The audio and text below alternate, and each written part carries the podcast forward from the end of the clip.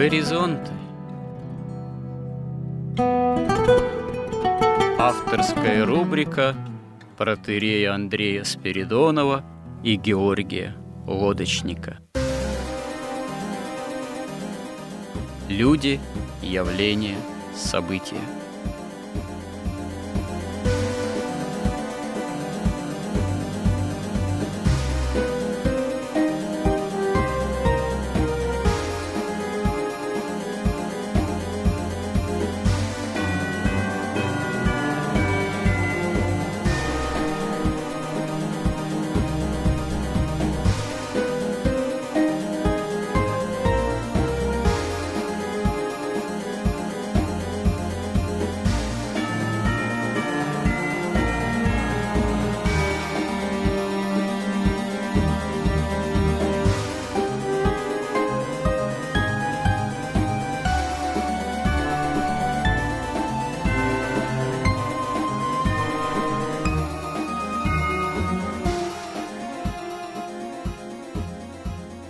Добрый день, уважаемые радиослушатели. У микрофона протерей Андрей Спиридонов. И в нашей постоянной рубрике «Горизонты» мы с моим компетентным собеседником Георгием Лодочником затеяли довольно обширный разговор о культуре. И в прошлый раз мы пытались разобраться в неких общих понятиях, и неожиданно возникла такая тема, что если современная образовательная такая культура, или выражаясь современным языком, образовательный тренд — это не воспитание творческого человека, ну, вот в России, как это озвучивалось одним из предшествующих многолетних министров наших, а это создание, формирование такого специалиста-работника-потребителя, ну, оказание, как известно, образовательных услуг в этом плане, то в отличие от советской образовательной системы и культуры, это вот, конечно, такая гораздо более, что ли, профанная задача и ситуация, которая ведет, скорее всего, к саморазрушению национальному, образовательному и культурному. Но вот возник вопрос, а почему, собственно говоря, в советское время в рамках советской культуры и советского образования установка на более творческого человека, она действительно была. В общем-то, с этим нельзя не согласиться, хотя, с другой стороны, если посмотреть э, на некие формулировки идейные, можно сказать, и культурные, и философские, которые содержались в советских учебниках, то волосы могут стать дыбом. Я как сейчас помню еще 9 э, или 10 класс советской образовательной школы с самого начала 80-х годов, годов, когда в учебнике обществоведения ты читаешь о том, что, собственно говоря, в основе бытия Вселенной, всего мира и человека — это материя, которая бесконечна и которая движется. Вот эта вот бесконечная движущаяся материя, ну, и более ничего, собственно говоря, а все остальное только какая-то производная, бытие определяет там сознание и так далее и тому подобное. Вот, э, вот эти вот, с одной стороны, марксистские постулаты, достаточно ужасные по своей сути, можно сказать, позитивистские, да, имеющие прямую связь с определенными процессами, еще достаточно рано начавшимися там расхристианизацией, появление новейшей возрожденческой философии, опять же, позитивизма как такового. И тем не менее, тем не менее, все-таки установка на формирование творческой личности. Как это в то время вообще одно с другим согласовывалось, Георгий? Что вы можете на этот счет заметить? Ну, мы уже говорили, что вот чтобы реально существовала либеральная идеология, нужно всеобщее радикальное лицемерие.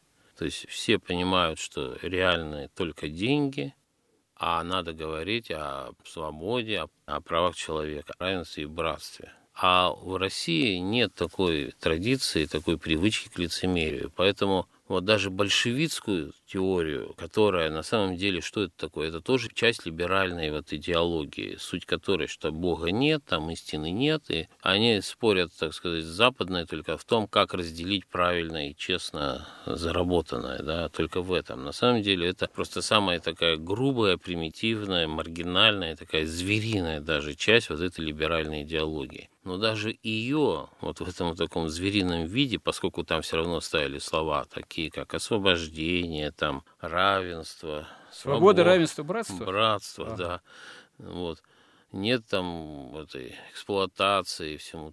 Потом это все быстро превратилось в грабь награбленное, там, значит, в красный террор и разрушение церквей, там, казни бесконечные, мучения. Вот несмотря на все эти ужасы, там, коллективизации этих всех арестов, казней, вот все-таки в России, поскольку вот не было такой привычки к лицемерию, все-таки эти слова воспринимали как какую-то правду и пытались их реализовать. И вот те люди, которые более понимали, допустим, еще, которые в революцию, вообще их не интересовала Россия, ведь первое правительство, они хотели ну, разрушить Россию, можно сказать, разграбить, и там действительно было много всего вывезено, чтобы создать мировую революцию, и там кто что хотел, там много всяких мутных людей – ну Но да, идея, они... идея да, мировой революции, они... она была главенствующей. Даже до сих пор же ну, нет единого, наверное, мнения. Сталин, он до конца последовательно оставался поклонником мировой революции, или все таки он э, вынужден был окончательно отказаться от этой идеи? Ну, по крайней мере, идея некого мирового экспансии социализма, она все таки имела место нет, быть. ну, она у него имела, да.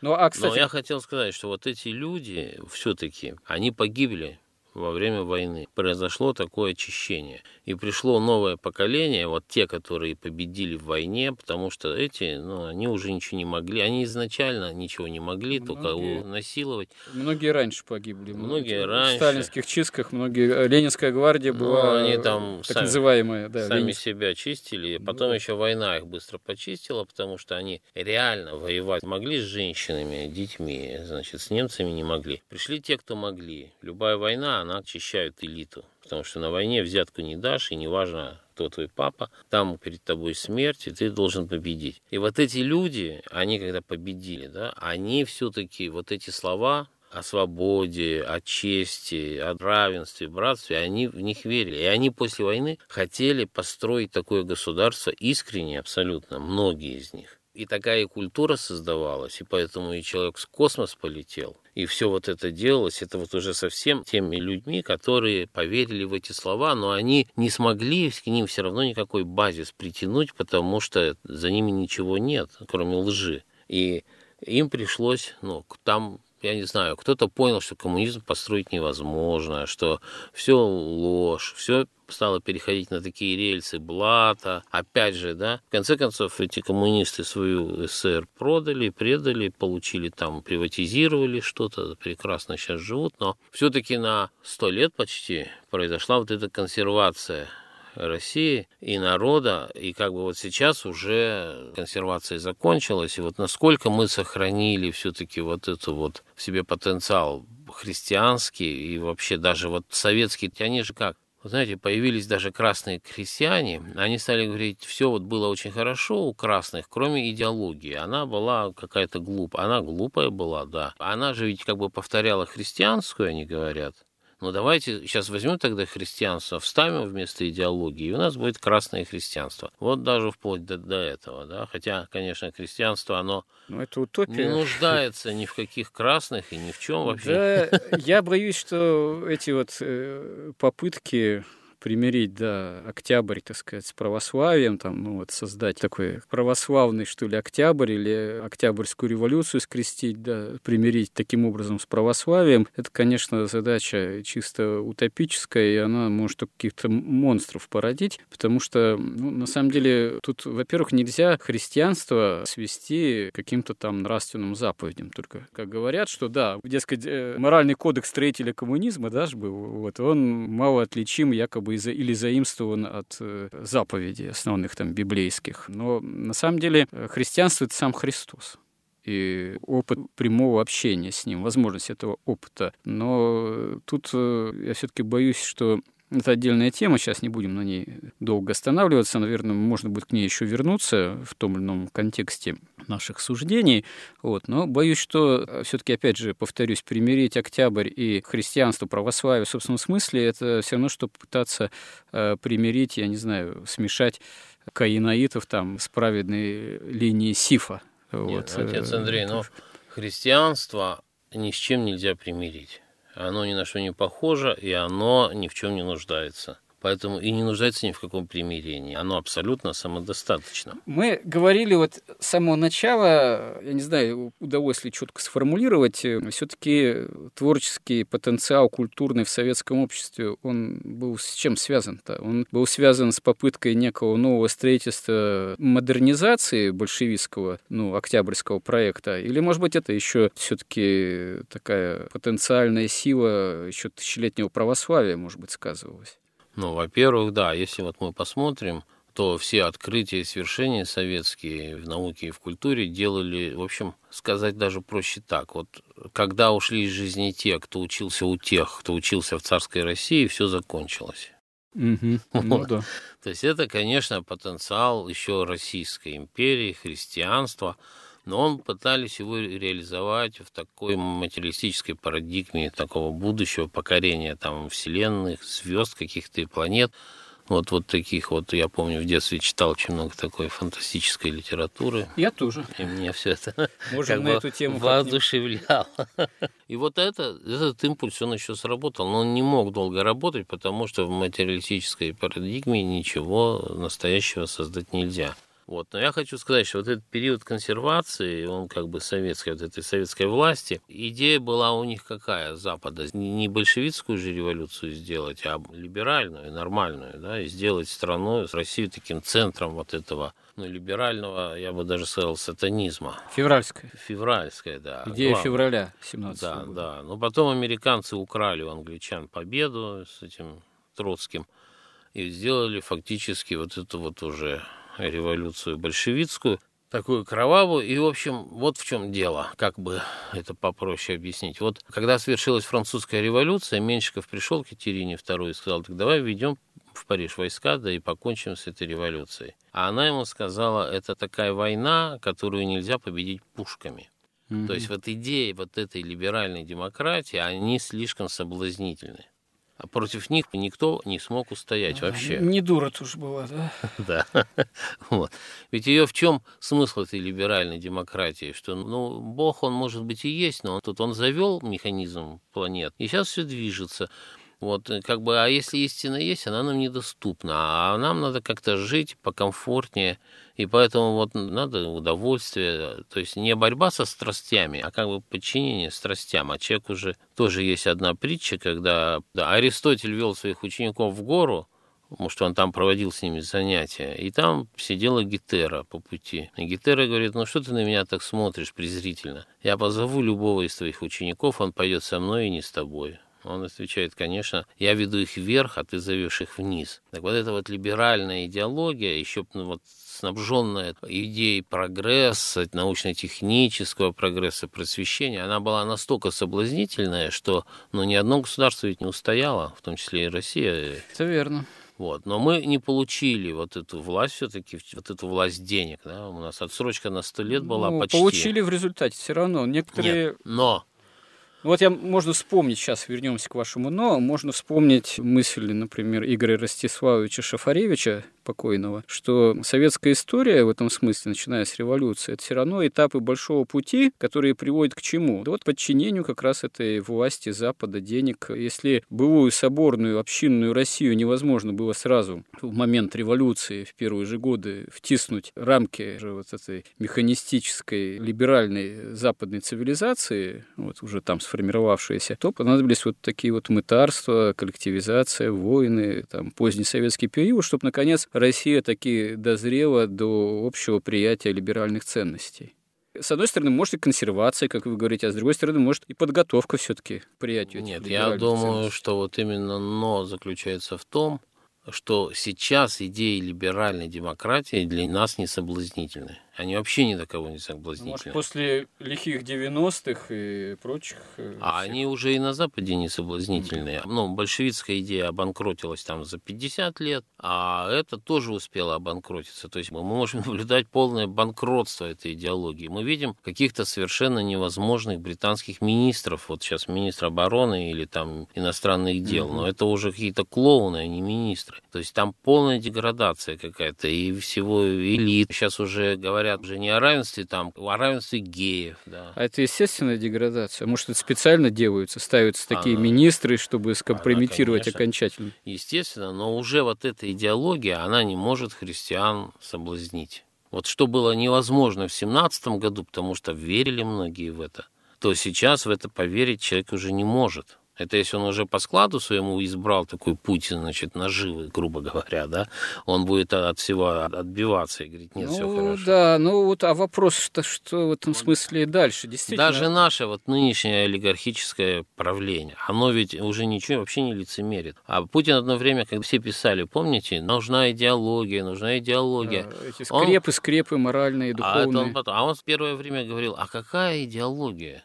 Зачем нам идеология? Надо любить Россию, и вот и вся идеология. Он потом про скрепы заговорил, когда, ну, видимо, нужно как-то объяснить, а за что вообще воевать, допустим, людям, да, простым. И, и в этом смысле я что хочу сказать, что но они практически не лицемерят. Они говорят, ну смотрите, ну у всех есть вот возможность обогащаться, обогащайтесь и все обогащаются. И даже вот сотрудники, я уж не говорю полиции, которые рэки там, там занимаются там открытым, или там какой-нибудь следственный комитет, но простой гаишник, вот я не знаю, там в Германии, если полицейский видит, что вы хотите повернуть там, где нельзя, он начнет махать и свистеть и мигать, чтобы вы не совершили правонарушение. У нас они прячутся в, в кустах, кустах да. чтобы они как на охоту выходят. Ну да. Им чем больше правонарушений, тем значит больше их доход. Ну, сейчас, кстати говоря, все больше всяких камер всевозможных, и уже их все меньше в кустах живых, с которыми можно было, что называется, договориться. Вот. Тут как благо прогресс тоже им не на руку сейчас Но играет. камеры это еще, по-моему, хуже намного, чем вот эти вот э, все-таки живые люди. Ну, это да, это тема, потому что там у них все равно какой-то свой распил, откат, раздел идет. Что-то ну, мы да, далеко вот. только ушли от темы, от культуры.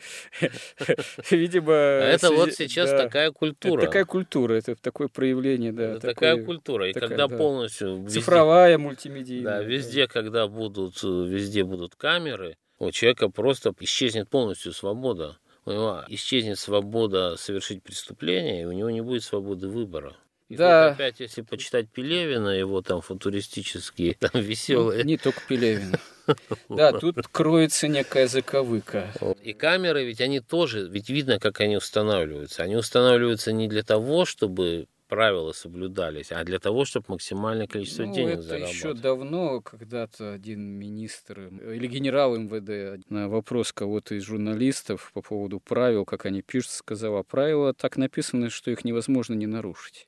Ну да, когда ты едешь на машине в Германии, ты как-то всегда едешь в соответствии со знаками по скорости, например. А если ты у нас едешь, ты, конечно, едешь всегда быстрее, чем на знаках. Ну, в общем, мне кажется, что наш разговор, начавшийся с попытки понять, что действительно было еще в советской культуре истинно творческого, а что было связано с такими революционными, либеральными и, в общем-то, на самом деле, по сути, человеконенавистническими схемами привел как раз-таки вот к своеобразным таким темам, но, наверное, это тоже не случайно. Видимо, вот мы раньше говорили, что наша современная нам эпоха, недавнего прошлого, тоже либеральных реформ, там, 90-х годов, вплоть до наших вот дней, она связана с такой определенной моральной двойственностью. С одной стороны, налицо все-таки остатки морали православной цивилизации, с другой стороны, насаждение, попытка насаждения либеральной морали, она тоже не прошла даром. Но я боюсь, что все-таки эта двойственность, она еще скрыта была и в советское время. Конечно, была. Да-да, просто была в таком более закамуфлированном, завуалированном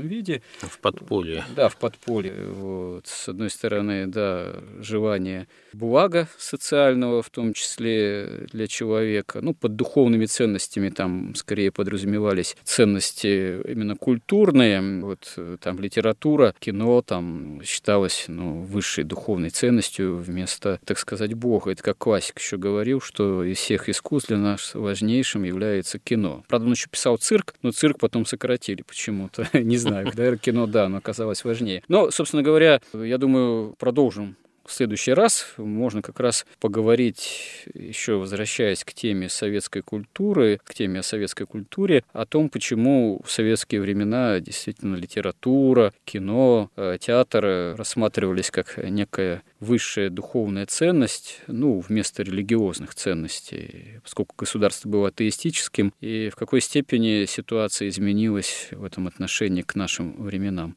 Вот, и я бы хотел все-таки закончить вот, вот чем, что вот к этому «но» вернуться, что «но» вот сейчас, и не только народ, и не только там какая-то интеллигенция, но и уже, мне кажется, и олигархи, и правительство почувствовали вот эту пустоту, абсолютную пустоту, что просто быть богатым, ну, во-первых, чтобы кто-то был богатым, там десятки или сотни или миллионы должны быть бедными, такая странная идеология. То есть вот потребность в идеологии возникла, и поскольку ничего, кроме христианства, у нас нет и вообще сравниться не может, то есть огромные возможности все-таки открываются к возврату да. нам.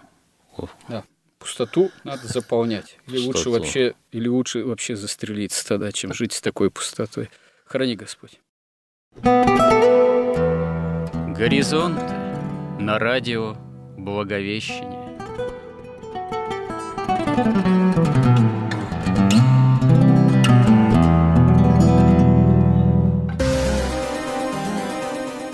Разговор вели протерей Андрей Спиридонов и Георгий Лодочник.